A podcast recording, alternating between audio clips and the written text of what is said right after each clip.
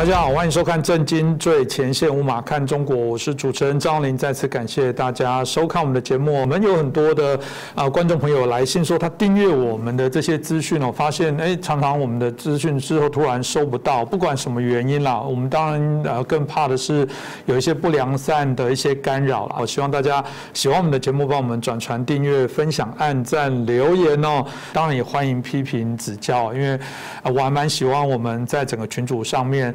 啊，这些讨论，因为我我认为有许多人，他也从不同的角度跟观点，如果是良善的讨论，我觉得我们都愿意啊去了解，然后我们甚至呃把大家期待的一些问题，我们也可以把它汇整起来，来请教我们所邀请的来宾哦。我们希望这节目越来越好，那你们的支持、你们的鼓励，当然就是我们最好、最啊大的一个动力哦。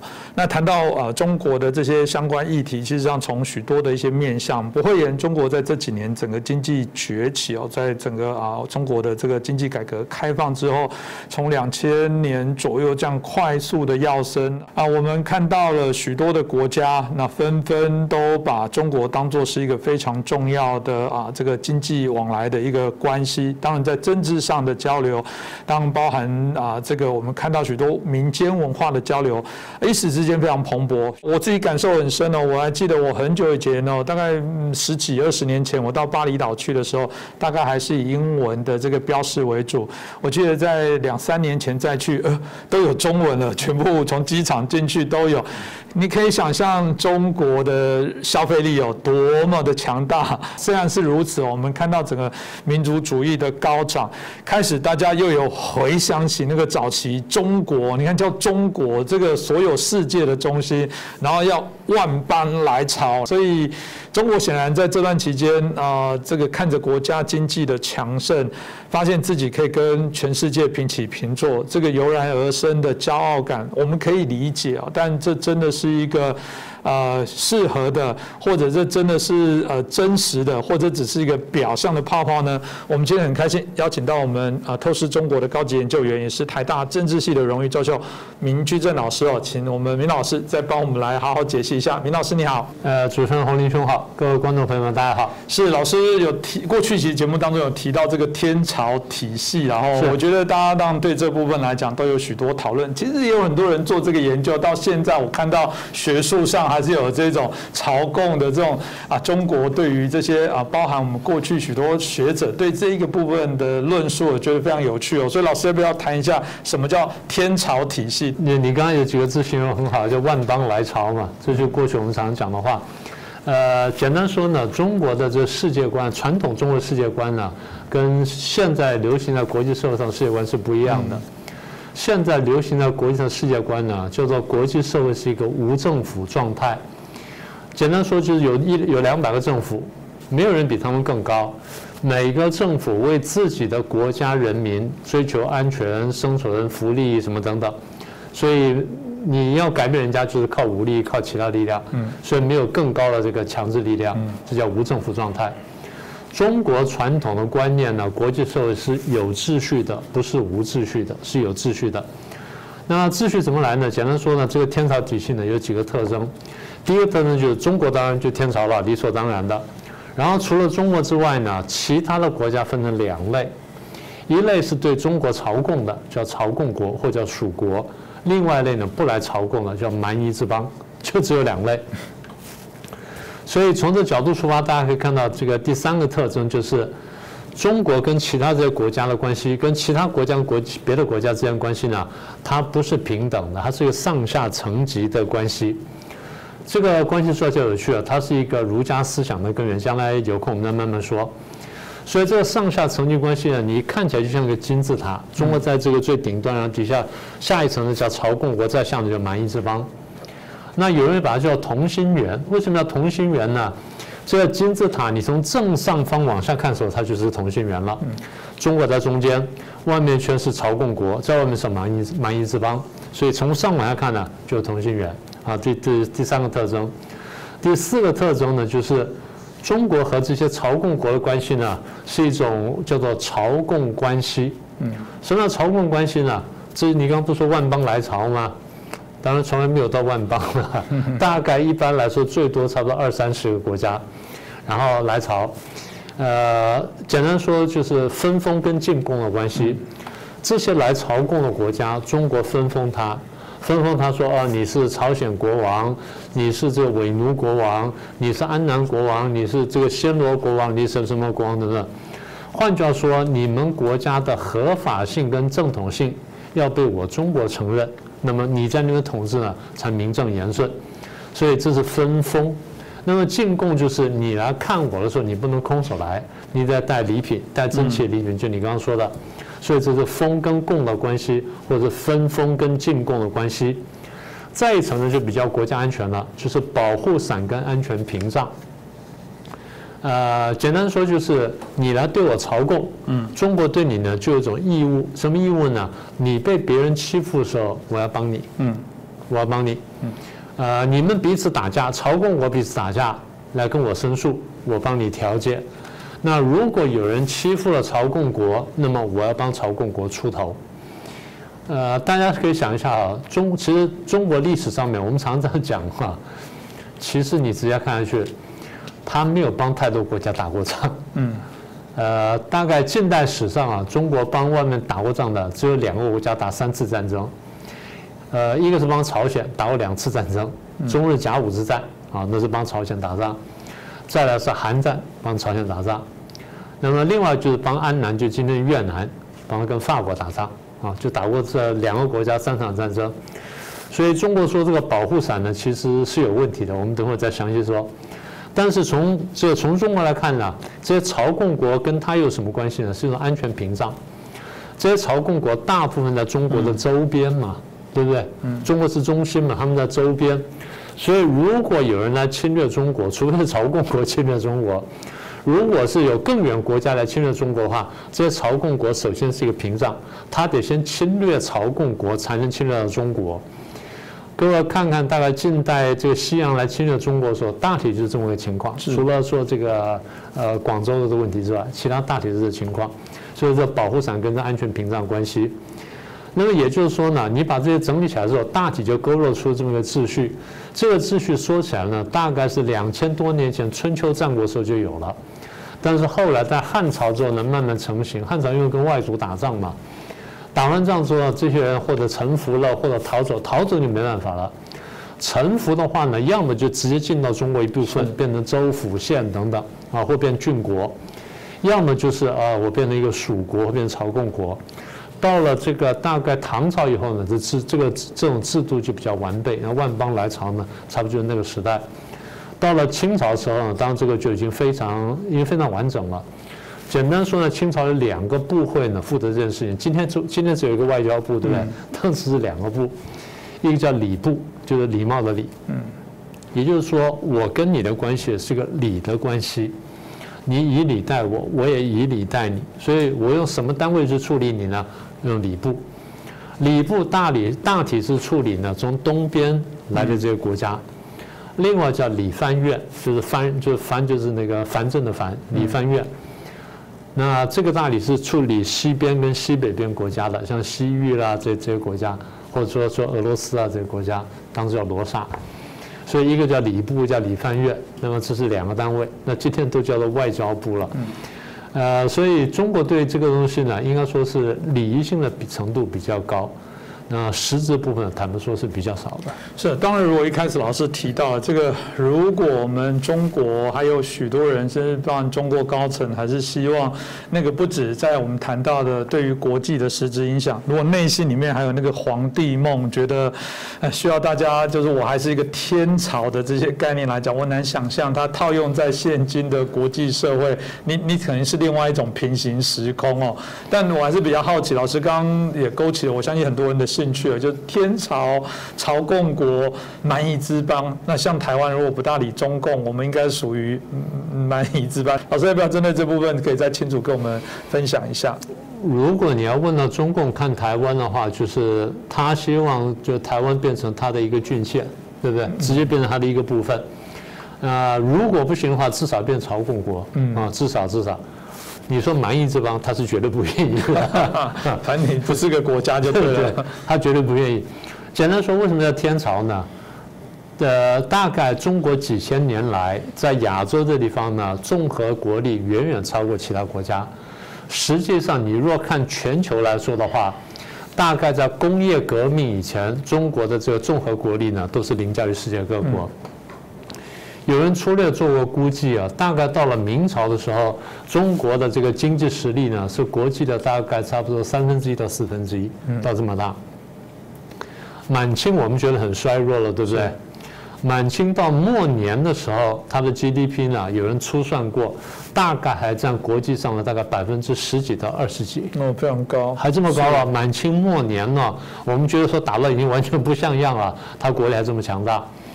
民国时候当在大乱，所以民国初期之后就快速快快速滑落，大概剩下中国全世界百分之六左右。当然，今天经过这改革开放之后，慢慢又爬回来，可是比例呢，相对来说还是比较低的。所以回到刚刚的问题啊，这个呃，中国是叫天朝呢，第一叫综合国力强大。嗯。综合国力强大，第一让表现在经济实力上面。中国当时呢，农农跟商都很发达，商大部分是卖什么呢？就是食衣住行，就百工百货等等。那第二部分呢，就是军事力量强大。呃，大家不要忘记，这个很多作战的方式跟武器呢，最早都是中国发明的，包括什么火药啦，什么等等，都是中国发明的。只是后来西方工业革命进步之后呢，把这东西融合融合进去呢，中国落后罢了。这第二部分，第三是政治上比较进步，政治比较进步，一方面就是政治统治比较有效，大体来说算是清明。第二就是它政治制度进步，呃，表现在什么地方呢？第一，对社会的管制，对社会管制尤其在两个方面，第一是抽税，我抽税能有效的抽税。这个在很多国家是做不到的。你举个例子，你现在在委内瑞拉，你能有效抽税吗？嗯。你在智利、在秘鲁这些南美国家，你能有效抽税吗？不行的。为什么？因为黑社会很大，是不是这样子？嗯。黑社会大到这样子，他就可以挑战公权力。你抽税抽不到呢，国家治理就不是就不叫有效。所以我们看说政治力是不是有效？第一是不是有效抽税？第二，必要的时候我要征人来打仗，征兵。或者说征工人来做工，我是不是征得到？嗯，当然这几个是重要指标，那这叫政治的有效。再一个就是文化是不是进步？这我们等下详细说。再一个大家常常忽视的是，中国在传统的时代呢，科技是比较进步的。嗯，呃，我只举一个例子吧，两个例子好了。一个是弓箭，现在我们看的弓箭呢，是手这样拉，然后这样射箭出去，对不对？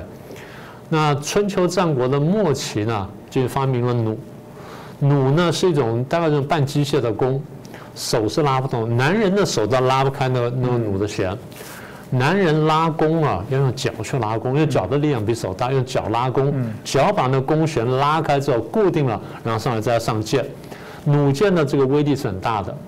弓箭一般来说呢，简单说大概射一百公尺左右，就到强弩之末了。弩箭呢可以射到三百步，所以当时的长兵器是弩箭。然后这第一个，第二就是铁，炼铁，不是每个国家都能够炼铁的哈。大家要知道，第一你不知道铁矿的，不知道铁这个东西，嗯。第二你没有铁矿，第三你烧不出那种温度出来。不要以为炼铁容易，炼铁至少烧到七百度，一般的木材怎么烧不到七百度的了？除非很特别的东西，通常什么呢？焦炭。焦炭才烧到七百度，所以这是第二个这个例子。第三个例子呢，我们有机会再说立法，天文立法。呃，历法就是地球跟太阳跟月亮的关系，就是我们的运动到什么地步，不是每个民族都能够观察到这东西。因为这个历法为什么重要呢？历法准确之后呢，你才好农耕嘛，你才晓得说什么时候播种，什么时候秋收，什么等等嘛。你这个历法就是说，你要晓得地球跟旁边的这些星球的关系之后运行到哪里，然后气候如何变化，所以这就是很重要的这科技的表现。这是中国之所以领先的这个和关键原因。那什么叫朝贡国呢？臣服于中国，愿意接受中国这些教化的。啊，这个叫做朝贡国。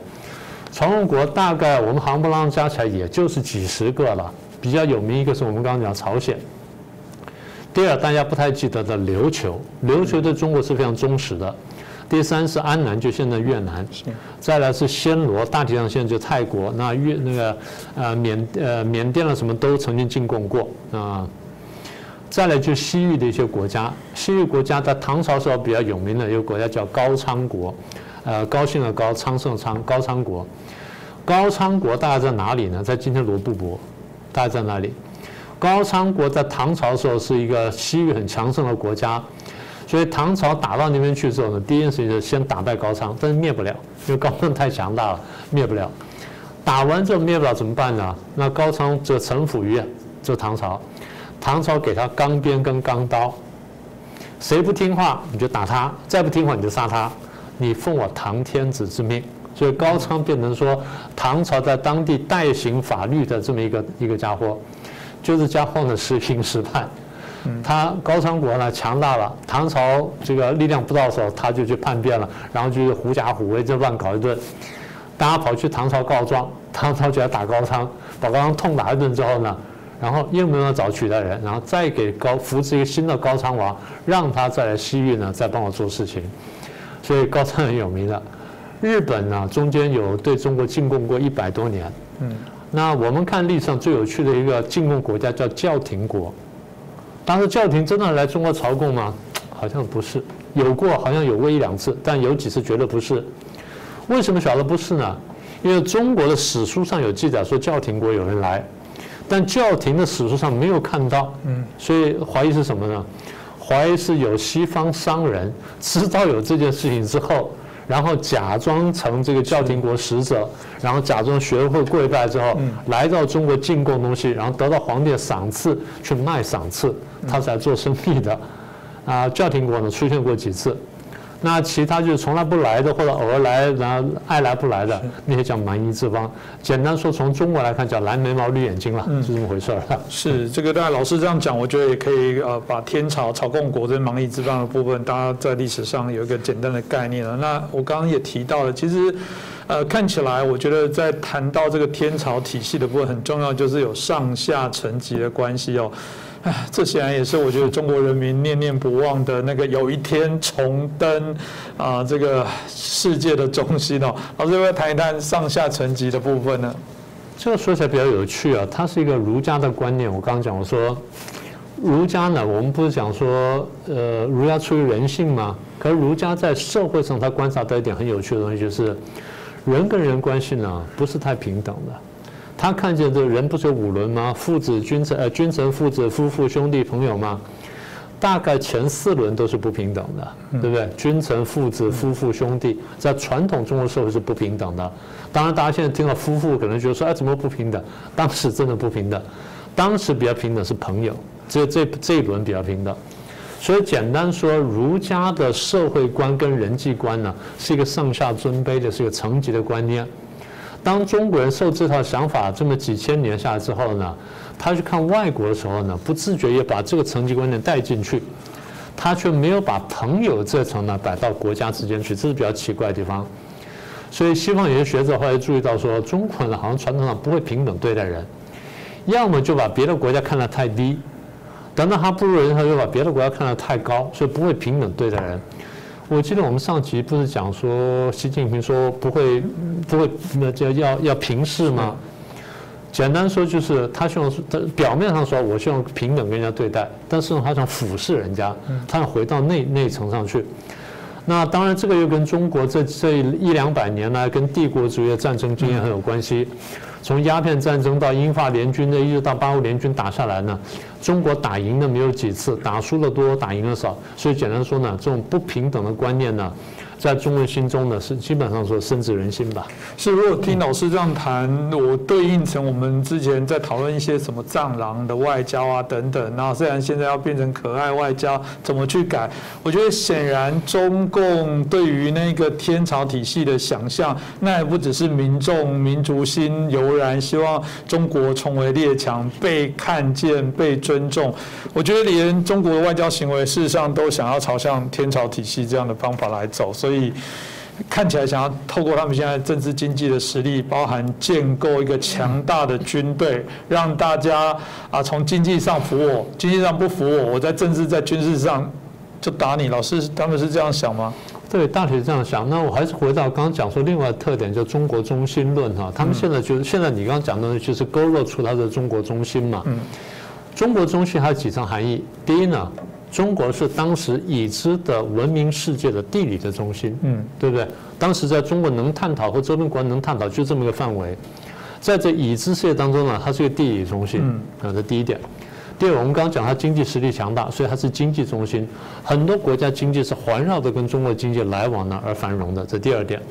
第三点，它是科技中心，我刚刚讲说立法什么的呢。第四呢，它又是经济跟军事中心，但我觉得第五点更重要，它是个文化中心。中国为什么是个文化中心呢？简单说，就中国的儒家文化比周边的国家呢的文化层次来得高，这第一点，大家也都看见了。嗯。第二点呢，大家想跟中国学，所以后来中国就说：“那这样可以，我让你们学，怎么学呢？你不是来进贡吗？我赏赐给你。大家以为什么？赏赐什么绫罗绸缎啊？金银珠宝，这些都有。中国最看重就是我要不要赏赐你四书五经？嗯，中国不是对每个国家赏赐四书五经的，他对日本赏赐四书五经，对朝鲜赏赐四书五经，对安南赏赐过，而且他有两种有两种赏赐法。”第一种是只许这个皇帝读，呃，只许这个国王读，就是充充呃琉球国王可以读，日本国王可以读，然后安南国王可以读，但一般人不许读。第二层是准许这个读书人读，第三层是最好，准许读书人读完之后，每隔几年来中国参加考试当官，啊，这非常有趣的事情。所以看得起你才给你四书五经，所以我们常常不是开玩笑讲说。当时汉人就是看不起满清，看不起金人，所以不给他四书五经，他给他什么？给他本《三国演义》，就回去读完《三国演义》会打仗了，来打中国了。嗯，这是开玩笑的话。但简单说，就是中国中心论的核心就是文化比旁边国家来的高。才叫做文化中心。是啊，这当然也是老师讲的。中国号称这个泱泱大国，过去有五千年的啊丰厚的历史。的确，中国有许多很重要的一些发明，在过去文化上，我是不会言，我觉得这是事实。当然，另外一个部分就是老师刚刚提到保护伞跟屏障的部分，这部分要怎么样来看呢？我们刚刚不说嘛，在从中国来看，就这些进攻朝鲜国都在旁边。所以，如果你要侵略我的话呢，会先打到这些国家，或这些国家会先示警，那我就去帮他，然后就从而挡住他，这是屏障的观念。另外一点就是中国提供保护啊，你这个人家欺负你了，那我帮你出头。我前面讲，我说大概中国近近一两百年了，帮两个国家打过三次仗嘛，帮朝鲜打过两次仗，帮安南打过一次仗。可是中国历史上呢，很不愿意出去打仗。嗯，中国跟传跟其他我们现在心目中认识的帝国主义不太一样，中国不太喜欢打仗。我常常开玩笑，我说西域各国打起来了，然后来中国告状，中国怎么办呢？派一个派一个使臣出去，然后就拿出了皇帝诏书，然后读说：“奉天承运，皇帝诏曰，你们不要再打了。”啊啊，我就不管了。然后最后怎么办？等你打完之后，我再来认账。嗯，我事后追认打完的结果。所以中国在过去提供保护方面来说，坦白说比较是这个口惠而实不至。只有刚刚讲说打那场战争，那英国打缅甸的时候，中国也没办法保护；然后这英国打这这个不丹啦，打泽蒙雄呢，中国也没办法保护，都是这种情况。是，如果这样，刚刚也提到了，就是说。啊，中国啊，包含人民也好，包含中共也好，显然对于这些天朝体系有一些想象。这这个也是复制到我们刚刚也我有提到，也询问明老师的部分，就显然现在看起来，他的整个国家体系哦，都朝向这部分在努力。我当然那是有梦最美啦，但我不确定呢。这个部分老师怎么看呢？呃，这样说吧，一个国家强大起来之后，它不见得就能够做到天朝。你想想看，纳粹起来如果做了天朝会怎么样？旁边死无葬身之地嘛，是不是这样？苏联崛起之后，旁边国家死多少人？苏联内部、俄国内部死多少人？这都一笔一笔血债。所以中国历代呢，能够成为天朝呢，不只是说军事力量强大或政治力量强大。中国的天朝之所以被人家叫做天朝，最核心点就我刚讲的，文化跟道德比别人要进步，也就他的价值观比别人进步。当旁边国家相对落后的时候呢，中国已经是知书达理。嗯，然后这知书达理的东西表现在四书五经上面。然后我要让你们教化，我们刚刚讲到教化嘛，它是一个文化中心一个教化的概念嘛。我把我的比较高的文化传给你，要提升你们的文化，这样大家才觉得说，哦，你真的对我有帮助。我刚虽然讲说儒家在看这个人性当中是有尊卑之分，但儒家看人性有点看得非常准确。孔曰成，孔曰仁，孟曰义嘛，对不对？也就是仁义这两个字是儒家文化的核心。那么这个这仁义两个字呢，是从人性里面出来的，也就是儒家的这些先贤呢，看见人性当中最核心的两个部分，一个叫仁，一个叫义，然后多方阐述之后发扬光大。经过两千年来，大家都觉得说这个符合人性，这东西呢，对于社会教化、统治国家乃至国家相处呢都有帮助，所以我们尊奉仁义。那么中共今天要推广呢，是他那条党的教育。今天我们看见那个党的教育呢，是完全抹杀人性的。我不是一再讲这句话吗？我说中共的党性抹杀人性。所以，为什么我们觉得说中共的强大，其如果真的强大起来的话，它不能成为天朝，就因为说它没有符合人性的这一块，而且它不但没有符合人性，它还破坏人性。它用了非常简单的民族主义的口号，把中国人里面心目当中的，或把中国人本性当中最坏的那面发扬光大。大家看到中国人有钱出去到国外呢，就一副暴发户的样子。我不是说人不可以有钱。我只说人有钱之后如何待人接物，我们谈这个问题。我们绝对不是取笑人有钱，我们只是说人人有钱之后呢，你怎么样去对付应付自己跟应付别人，你展现出来行为是什么样子？我们看到不止一次，就是中国这有钱的这些团体呢，到国外去旅游的时候啊，吃自助餐，人家是拿个夹子去夹虾子，他拿一个盘子去捞虾子。这个不是说个别国民道德的问题，这整个国民素质在国际社会上的表现。换句话说，他在国内就是这样子，到国外他才会这样去做。那么也就是说，这个国家呢，他在培育国民的时候，他的道德那层呢不够。所以，当你出来，即便大家想说赚你的钱，但大家心里是看不起你的，嗯，是不是这样子？嗯，不是说你有钱就大爷。这个中共对人性看的比较卑劣，啊，看常常看到人性坏的那面。